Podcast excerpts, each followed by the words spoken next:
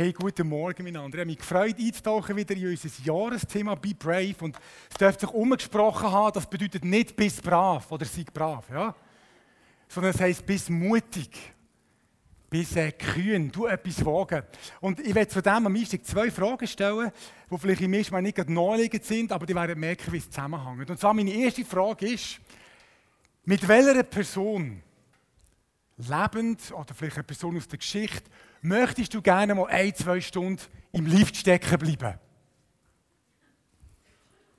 Es gibt sicher Leute, die dürfen jetzt niemandem sagen, wer sie denkt, hey.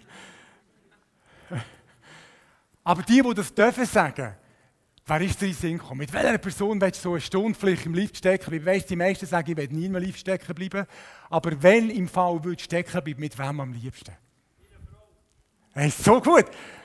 Im ersten Interface hat schon jemand gesagt, der Zustand der Ehe im, im, äh, im GBMC ist super. Schokipunkt für äh, Geru, bravo! yes! Gut, da ist Zweck da mit der Frau. Ich soll sagen, gut, mein Mann kannst du noch sagen, aber mit wem willst du gerne stecken beim Lift? Eine Stunde Zeit haben, einfach nur du und er oder du und sie. Der Mutter Teresa, sehr cool. Ja gut, also zweite Frage. Ähnlich. Mit wem willst du auf keinen Fall eine Stunde im Lift stecken bleiben? Also und auch da gibt es wahrscheinlich Leute, die jetzt nicht sagen dürfen, wer sie denkt haben. Wenn ich denke, meine Frau, dann hast du wirklich ein Problem. Aber das ist vielleicht ein guter Anlass, um etwas zu klären. Mit, mit wem willst du auf keinen Fall stecken bleiben? Auch vielleicht eine historische Persönlichkeit oder vielleicht jemand, der lebt. Er sagt, alle sagen der Trump oder so, aber das ist im letzten Gottesdienst schon nicht gekommen. Mit wem wird er nicht stecken bleiben?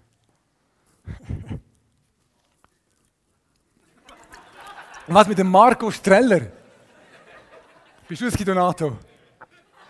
Wer ist das gewesen? Ja, bist du IB-Fan oder was? Ja, das ist ja so leiden, oder? Also ich merke so, eine, eine biblische Gestalt, die ich auf keinen Fall im Lift stecken will, ist Johannes der Täufer. Stell dir mal vor, wie das schmeckt. Und das ist ja noch ein Prophet, der muss all deine Sünden zuerst noch bekennen, weil so die durchsehen, oder? Hey, warum stelle ich die Frage? Ich merke einfach, es gibt in meinem Leben gibt es Menschen oder auch Situationen, wo ich mich so fühle. Welle vorbei. Ich habe jetzt eh gemeint, ein klein.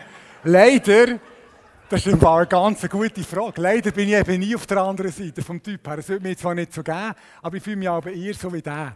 Er kennt es auch, oder? Leute, die ein bisschen einschüchtern. Man merkt, wow, wenn der in die kommt, von all deine Vorsätze, brave zu sein, verwandelt sich irgendwie Wackelpudding. Ja? Oder auch Situationen, wo man merkt, hey, die machen mir wirklich, die machen mir Angst. Oder die, dort merke ich, dort verliere ich allen Mut. Hey, ich werde heute Morgen über eine Person reden, die genau von Gott eigentlich an so einen Ort hergeschickt wird. Und die Person hat schlussendlich einen Mutanfall bekommen und mega viel ausgelöst. Die Person war bereit, quasi seinem grössten Albtraum gegenüberzutreten. Und hat mega cool erlebt, wie Gott in das hineinkommt. Ich werde euch eine Geschichte von Hananias, ist schon gesagt worden. Ähm, ich lese gerne, auch wenn es ein längerer Text ist, ich lese gerne die paar Verse aus Apostelgeschichte 9 mal vor und dann äh, stechen wir in die Geschichte hinein. Apostelgeschichte 9, Vers 10 bis Vers 18. Es heißt so, es war aber ein Jünger in Damaskus mit Namen Hananias. Und der Herr sprach zu ihm in einer Erscheinung, Hananias. Er aber sprach, siehe, hier bin ich, Herr. Der Herr aber sprach zu ihm, steh auf und geh in die Straße, welche die gerade genannt wird. Und frag im Haus des Judas nach einem mit Namen Saulus von Tarsus. Schlimmster Albtraum der ersten Christen. Denn siehe, er betet und er hat in einer Erscheinung einen Mann mit Namen Hananias gesehen, der hereinkam und ihm die Hände auflegte, damit er wieder sehend werde. Hananias aber antwortete, Herr, ich habe von vielen über diesen Mann gehört, wie viel Böses er deinen Heiligen in Jerusalem getan hat. Und hier hat er Vollmacht von den Hohenpriestern, alle zu binden, die deinen Namen anrufen. Der Herr aber sprach zu ihm, geh hin. Denn dieser ist mir ein auserwähltes Werkzeug, meinen Namen zu tragen, sowohl von Nationen als auch von Könige und Söhne Israels. Denn ich werde ihm zeigen, wie vieles er für meinen Namen leiden muss. Hananias aber ging hin und kam in das Haus und er legte ihm die Hände auf und sprach, Bruder Saul. Bruder Saul. Der Herr hat mich gesandt durch Jesus, der dir erschienen ist auf dem Weg, den du kamst, damit du wieder sehend und mit dem Heiligen Geist erfüllt werdest. Und sogleich fiel es wie Schuppen von seinen Augen, und er wurde sehend und stand auf und ließ sich taufen. Der Hananias wird von Gott aufgefordert, wirklich im schlimmsten Albtraum zu begegnen. Und ich finde es mega spannend, so drei Sachen, die ich glaube, wir vom Hananias können lernen können. Die Story fängt an mit dem Satz, wo alle guten Gott-Stories, alle guten Reich Gottes-Geschichten anfangen. Es war aber ein Jünger. Oder eine Jüngerin, selbstverständlich. Nicht mehr und nicht weniger. Es braucht nicht mehr und es braucht nicht weniger. Das heißt nicht, es war ein Kirchgänger, jemand mit christlichen Werten, einer, der treu das und das macht. Es war ein Jünger. Aber einer, den niemand kennt. Der Hananias hat vorher und nachher, der ist nicht bekannt. Und ich glaube, das ist ein bisschen die Substanz oder echt die Essenz von dieser Geschichte. Alles, was es braucht, sind Menschen, die Jünger sind. Jünger sind Menschen, die sagen, Jesus, ich will so leben, wie du gelebt hast. Christi ist ganz einfach, hast du gewusst? Einfach leben, wie Jesus gelebt hat. Christi ist eigentlich in der Anlage etwas ganz Unkompliziertes. Wir lernen von ihm, wie wir umgehen mit Menschen, wie wir umgehen mit Geld, wie wir umgehen mit Situationen und versuchen mit seinem Charakter ein Leben zu leben, wie er gelebt hat. Es war aber ein Jünger. Und was Jüngerschaft beinhaltet, zeigt sich gerade in dieser ersten Reaktion, die wir hier gesehen haben, Hananias. Mir gefällt das. Ich weiß nicht, wer von euch ist im Militär war. Machen wir das heute noch? Es gibt noch solche, ja? Genau. Und ähm, im Militär gibt es einen Moment, wo nachher irgendwie der Wer immer der Kadi vorsteht und heißt Achtung, und dann, wutsch, dann musst du in die Achtungsstellung gehen. Und mir, mir denkt, das kommt mir so vor, oder? Gott spricht Hananias an, Hananias, und dann sofort, siehe, hier bin ich Herr. Also ist gerade parat, oder? Gott spricht ihn an und er ist voll da. Gott, was ist, was kann ich machen? Ich glaube, das ist wie so ein bisschen das Wesen von Jüngerschaft. Einfach Verfügbarkeit. Ich weiß nicht, was der Hananias gerade macht. Wahrscheinlich ist er bei irgendetwas unterbrochen worden, keine Ahnung. Aber er reagiert so, dass er sagt: Siehe, hier bin ich, Herr, die totale Verfügbarkeit. Sagt Gott, wenn du irgendetwas hast für mich, da bin ich. Und das ist wirklich, das ist eine Entdeckung von mir in den letzten Jahren mehr und mehr. Die Art zu leben, eben nicht nur im Gottesdienst das zu erwarten oder im, im Groove oder irgendwo, sondern egal wo ich bin. Vielleicht war er am Arbeiten. Wenn Gott irgendetwas am Machen ist, sofort bereit, Gott, was willst du? Kann ich dir helfen? Die Art von Verfügbarkeit, und das hat Hananias von jemandem gelernt. Wisst ihr von wem? Von Jesus selber. Jesus selber hat so gelebt. Jesus sagt an einer Stelle, der Sohn, also ich selber, kann nichts von mir selber tun. Außer was er der Vater tut, sieht. Das, was, er, was der Vater tut, das tut ebenso auch der Sohn. Der Lebensstil von Jesus, und wir folgen ihm nachher, war, egal wo er her ist, ist die Frage, Vater, was machst du? Und ich bin da, ich bin bereit. Ich will mit dem zusammen wirken, was du am Machen bist. Was mir auffällt, und darum habe ich vorhin gesagt, ich weiß nicht, was der Hananias am Machen ist. Die meisten Wundergeschichten im Neuen Testament sind Unterbrechungswunder. Was meine ich mit dem? Es ist ein Moment, wo Jesus oder der Apostel sich unterbrechen von Gott, weil Gott gerade etwas macht. Und ich weiß nicht, jetzt kommt ein bisschen darauf an, was für ein Typus du bist, aber wir im Westen, wir sind so planende Leute, nicht wahr? Wir haben so viel unserer Agenda, wir haben gar keine Möglichkeit, uns unterbrechen zu lassen. Aber der Hananias ist bereit, sich unterbrechen zu lassen. Zum Beispiel, wo der Petrus und der Johannes in den Tempel gehen, beten und unterbricht sie den Gelähmt, der da ist. Oder Jesus ist unterwegs und er plötzlich berührt ihn und er merkt, Kraft kommt von mir aus und er bleibt stehen. Ich glaube, die grosse Geschichte im Reich Gottes fängt oftmals mit dem an, dass wir uns einfach unterbrechen im Alltag bei dem, wo wir dran sind. Dass ich damit rechne, in jedem Moment. Gott ist am Wirken. Ich habe ein paar die Geschichte schon erzählt, wo ich von Gott unterbrochen wurde bei etwas ganz Frommem eigentlich. Und zwar wollte ich beten. Und als ich hocke zum Beten, sagt Gott zu mir, geh ins Mikro. Du triffst heute Pasquale und er ist lange für ihn betet. Und ich habe gesagt, nein, sicher nicht, jetzt bin ich am Beten. Gang ins Mikro. Es ist wirklich intensiv, wie von Gott, jetzt gehst du her. Gott hat mich unterbrochen. Und, äh, ich erzähle jetzt die ganze Geschichte, ich erzähle vielleicht das anders im Detail.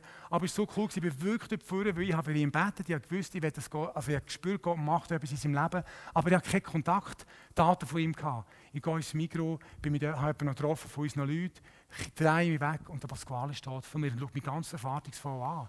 Und ich habe mich nachher mit ihm getroffen und gesagt, Pasquale, du denkst, ich spinne, wenn ich dir sage, warum ich da bin. Gott hat zu mir geredet. Ich glaube, Gott macht etwas in deinem Leben. Vielleicht denkst du, ich bin völlig übergeschnappt. Ich habe der Pasquale seine Geschichte erzählt und ich habe gemerkt, da fängt eine neue Gott-Story an. Ist so etwas von parat. lassen wir uns unterbrechen. Ich weiß nicht, habt ihr das, lernt ihr das auch noch, oder habt ihr das auch noch gelernt, wenn der Fußgänger, nein, der Polizist, der nicht über den Fußgängerstreifen zu gehen, gibt sich das Sprüchli. Ah, warte, habe ich vergessen. Ich fange gerade bei Schauen an. Gut, schauen, lassen, laufen. Das Erste, schauen. Ein Jünger ist jemand, der immer grosse Augen hat, der immer schaut, der parat ist im Auto. Gott, was machst du? So kann man sich merken, die Predigt. Wenn man drei Punkte ist, schwierig sich zu merken. Oder schauen. Also der Hananias war parat, zu schauen, wo ist Gott etwas machen, lässt sich unterbrechen. Yes! Nachher geht es weiter. Der Hananias sagt, da bin ich, er ist, also einfach, er ist voll bereit und er redet zu ihm. Der Herr aber sprach zu ihm, steh auf und geh in die Straße, welche die gerade genannt wird, und frage im Haus des Judas nach einem Mann mit Namen Saulus von Tarsus, denn siehe, er betet. Und er hat in der Erscheinung einen Mann mit Namen Hananias gesehen, der hereinkam und ihm die Hände auflegte, damit er wieder sehend werde. Also der Hananias hört Gottes Stimme und Gott sagt etwas völlig abdreht. Etwas, wo jetzt einfach genau mit dem eben nicht zusammenkommen. Oder, also die meisten werden es wahrscheinlich wissen, der Paulus hat Vollmacht gehabt, alle Christen zu verfolgen, ins Gefängnis zu führen und auch zu töten. Und Gott sagt, gang zu ihm, gang zu dem Saulus, gang genau dorthin, wo die schlimmste Albtraum ist. Ein völlig verrückter Gedanke im Alltag. Hey, ich weiß nicht, warum wir immer denken, dass es für sie einfacher war als für uns. Ich weiß nicht, denk, manchmal denken wir, die in der Bibel, die Gottes Stimme gehört, ist immer ganz klar gewesen, oder? Die, und bei mir ist es manchmal so ein Gedanke, wie weiß ich, ob das von Gott ist oder nicht? Also wer hat auch so einen verrückten Gedanken im Alltag gehabt? Ja, du denkst, ja, fast nicht mehr, wir kommen nicht, ehrlich. Und dann denke ich, ja, ist das wirklich Gott oder nicht? Ich bin mal einmal bin in meinem Büro gesessen auch, und dann sagt Gott zu mir, gang auf diesen Platz. Ich habe Arbeit für dich. Okay, ich war ein Platz in Alten. Bin ich hermarschiert, ein bisschen mit Gott kehren, das macht habe ich es nachher auch noch. Ja, und, so. und kaum komme ich auf diesen Platz, läuft äh, ein Afrikaner auf diesen Platz hin. Ich habe nachher erfahren, dass er einfach eine fünfminütige Rauchpause gemacht hat. Dass ich genau das Falsche von fünf Minuten. Gottes Time ist genial. Gott hat im Alltag gesagt, gang dort her. Nachher war ich auf diesem Platz niemand anders als der Mann. Es ist noch ein Blumentopf gestanden, aber ich denke, Blümchen gießen muss ich wahrscheinlich nicht. Also wenn Gott Arbeit hat für mich, wie das der Mann sein. Und habe ihn angesprochen, du speak English und so. Und dann war äh, er ein Student von der Fachhochschule. Und im Gespräch, und wir haben wirklich kaum zusammen geredet, im vierten Satz sagt er zu mir, hey, also auf Englisch, ich suche die Vineyard. Kannst du mir helfen? Da dachte ich, what? Ja, also ich bin der Leiter der Vineyard, ich kann dir helfen. Fünf Minuten, ein verrückter Gedanke und ich bin einfach mal los. Ich meine, ich habe schon erlebt, dass du Gedanken hattest, nachher war nichts. Das ist, glaube Üben. Gott macht das manchmal, dass wir ein bisschen im Üben sind. Ich glaube, Gott redet zu dir in deinem Alltag. Haben die Geschichte mit dem Opeder geheißen, ist aus Nigeria. Ich nicht mit Kenia und Nigeria, aber ich glaube, es war Nigeria. Er ist heute zurück. Ist ein Jahr mit uns unterwegs gewesen, ist zum Glauben gekommen. Wir hatten eine Taufe, die hat eigentlich sogar ein Bild mitnehmen von seiner Taufe. Einfach, weil, weil, weil Gott sehr gnädig war und in die fünf Minuten verwünscht hat, und er auf diesem Platz ist. Gott redet zu dir. Und wir denken manchmal, es sei für uns so viel einfacher. Ich glaube, auch die in der Bibel sind immer sicher gewesen. Da nie, wir kommen gerade auf, also, du, bist, also, du weißt, wer der Paulus ist. Also Hananias hat auch ein bisschen zweifelt. Und im Alten Testament gibt es eine spannende Stelle zu dem, dass ich glaube, oh, Prophet im Alten Testament. Das ist nicht immer so klar gewesen, müsst ihr das vorstellen. Die Jeremia kommt ein Wort über von Gott, können jetzt nachlesen, Jeremia 32. Er kommt ein Wort über von Gott. Und man merkt nachher, dass er auch nicht sicher ist, warum. Im Vers 2, äh, Kapitel 2, Vers 8 sagt er dann, wo das und das passiert ist, habe ich gewusst, es ist wirklich ein Wort vom Herrn gewesen. Ich möchte euch wirklich ermutigen, zum Hören im Alltag. Das wäre der nächste zum Hören. Hä? Ah nein, das kommt erst nachher. Ah, Entschuldigung. Anyway, der Punkt, der Punkt ist, ich glaube, die Gedanken im Alltag sind wirklich, Gott redet zu uns. Ich habe das vorhin im Gottesdienst schon gesagt. Die Bibel sagt, der Heilige Geist lebt in uns. Was habt ihr das Gefühl, was der Heilige Geist den ganzen Tag dort macht? Was macht er den ganzen Tag? Ich glaube, etwas, was er macht, ist, er redet zu uns. Und ich möchte euch extrem Mut machen, wirklich auf die Gedanken, die er euch gibt, einzugehen. Ich weiß nicht, ob ihr den Sascha Ernst kennt. Wer kennt den Sascha Ernst? Er hat uns mal eine Story erzählt, auch von einem Christ in einem muslimischen Land, wo ähm, und von Gott den Eindruck bekommt, gang zu dem Imam, gang zu dieser Tür, klopf an die Tür, dort wohnt der Imam und teile mit ihm das Evangelium. Und ich meine, Gott schickt uns manchmal Orte, wo es wirklich wehtun kann. Das hat wirklich wehtun Und der Mann ist gegangen, klopft an die Tür mit Zittern und, und, und Zagen. Die Tür geht auf, der Imam steht, steht dort und schaut ihn an und er sagt zu dem Imam, ähm, ich muss euch von Jesus erzählen. Wissen wie Imam reagiert hat? Wir warten schon lange auf dich, komm rein. Und dann nimmt er rein, drinnen hockt etwa ein Dutzend Imamen, hockt drinnen, die von Jesus gehört haben, es wird einer vorbeikommen und dann werde ich das Wort erzählen. Hey, der Mann ist wirklich an einen Ort hergegangen, wo es wehtun kann. Manchmal redet Gott zu uns und da habe ich nie, und das ist wichtig, da nie gesagt, und nachher dort auch, sagt Gott, aber bist du sicher? Wir dürfen mit Gott hadern, wir dürfen Gott fragen, Menschen, das wirklich ernst, aber schlussendlich glaube ich, Gott möchte dich immer den Ort her schicken, wo du das Risiko musst eingehen und dort erlebst die coolste Reich Gottes Geschichte. Und ich habe aufs Herz bekommen, ich noch nicht nur mit Geschichten zu erzählen, sondern Gott, wir gehen raus zu anderen Menschen, sondern es gibt auch andere Orte, wo ich glaube, Gott rät zu uns manchmal, an einen Ort herzugehen, wo es auch wehtun kann.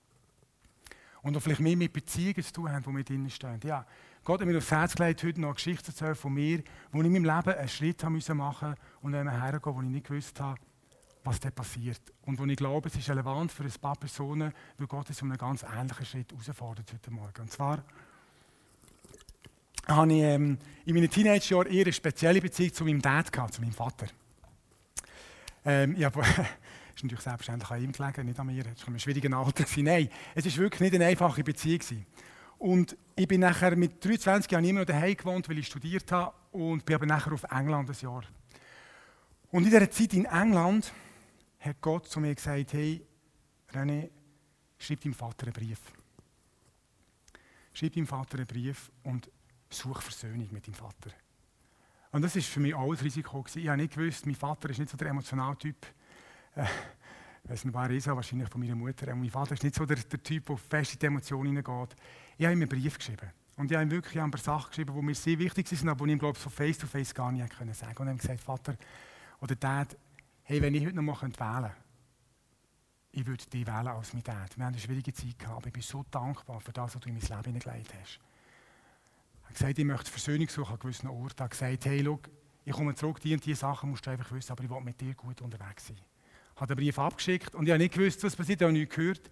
Kurz vor Weihnachten in diesem Jahr bin ich, ähm, bin ich heimgekommen, bin vor der Tür gestanden. Ähm, ich glaube ich, immer Schlüssel dabei gehabt, weil ich gekommen bin. Ich mich Leute oder klopfen, ich weiß es nicht mehr. Die Tür geht auf und mein Dad steht dort. Und das erste Mal in vielleicht 10, 15 Jahren hat mein Dad mich in die Arme genommen. Und wir haben uns richtig festgedrückt. Hey, es ist so eine Versöhnung passiert in unserem Leben. Und heute, ja, ich könnte meinem Vater sagen, er muss die Predigt hören, ich habe von dir erzählt, wir haben so eine gute Beziehung bekommen miteinander. Mein Dad und ich, mein Altherr und ich, wir sind wirklich gut unterwegs.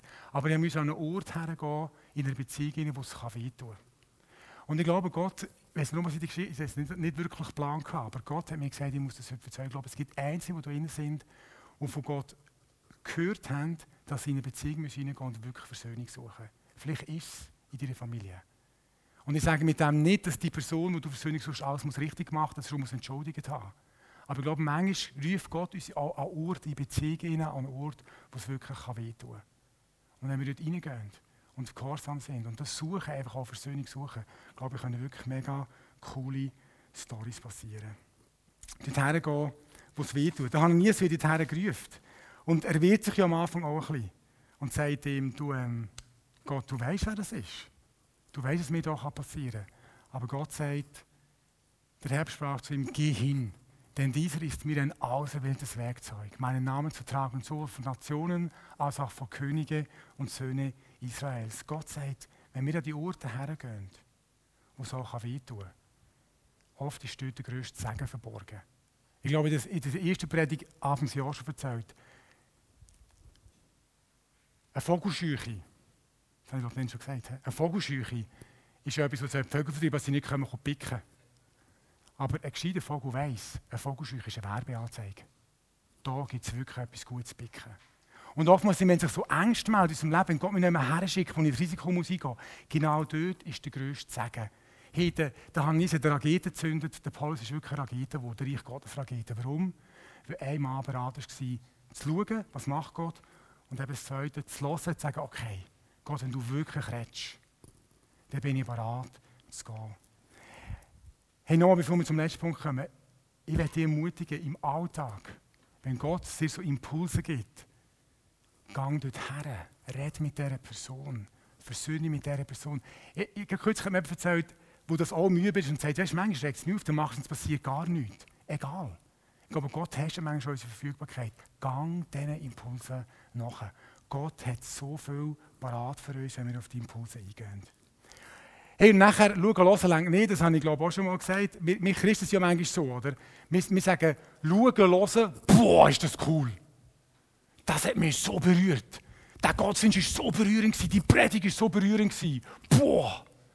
Aber der Spruch geht schauen, hören, laufen.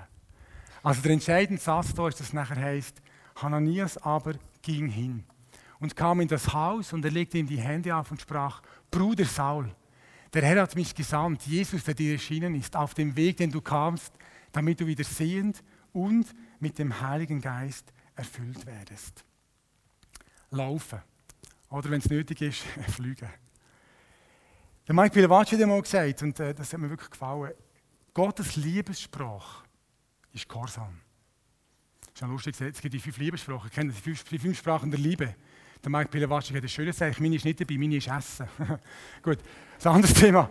Aber er hat gesagt, Gottes Liebessprache ist, dass wir einfach machen, was er sagt. Jesus sagt nicht mehr, die, die machen, was mein Vater sagt, sind die, die Gott lieben. Die Verfügbarkeit sagen Gott, auch wenn es mit uns, es macht keinen Sinn.